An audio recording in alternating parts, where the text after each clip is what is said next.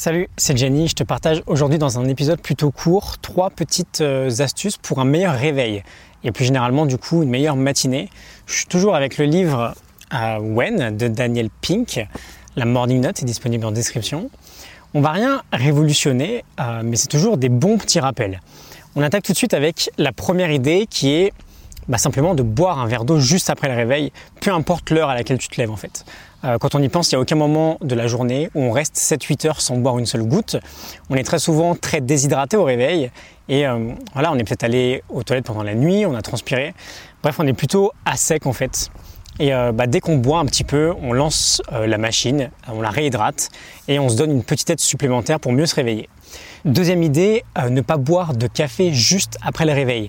Quand on se lève, on se met à produire du cortisol et euh, on en a besoin pour se réveiller. Sauf que le problème, c'est que la caféine interfère avec la production de cette hormone et euh, bah, ça n'aide pas vraiment à nous booster le matin du coup.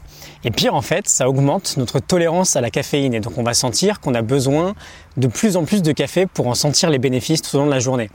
dans l'idéal, on devrait plutôt attendre une heure, une heure et demie après le réveil pour boire le premier café et euh, du coup pour profiter au mieux des bienfaits de la caféine. Et si on veut en boire un dans l'après-midi, j'en profite. En début d'après-midi, en général, c'est une bonne période car on a notre production de cortisol qui chute. Troisième idée, euh, le fait d'aller chercher la lumière du soleil très tôt le matin. Quand on est dehors, on absorbe une grande majorité des couleurs euh, du spectre de la lumière et ça va directement indiquer à notre cerveau d'arrêter de produire des hormones liées au sommeil et surtout de commencer à produire des hormones plutôt liées à la concentration, à notre niveau d'alerte et euh, voilà, ça va aider en fait à euh, mieux réguler notre rythme circadien. Et enfin, euh, dernier point, c'est un petit bonus, ça ne concernera pas tout le monde. Je m'adresse à ceux qui se forment en continu parce qu'ils veulent apprendre toute leur vie. on va revenir sur la cortisol. C'est une hormone qui va améliorer nos facultés d'apprentissage.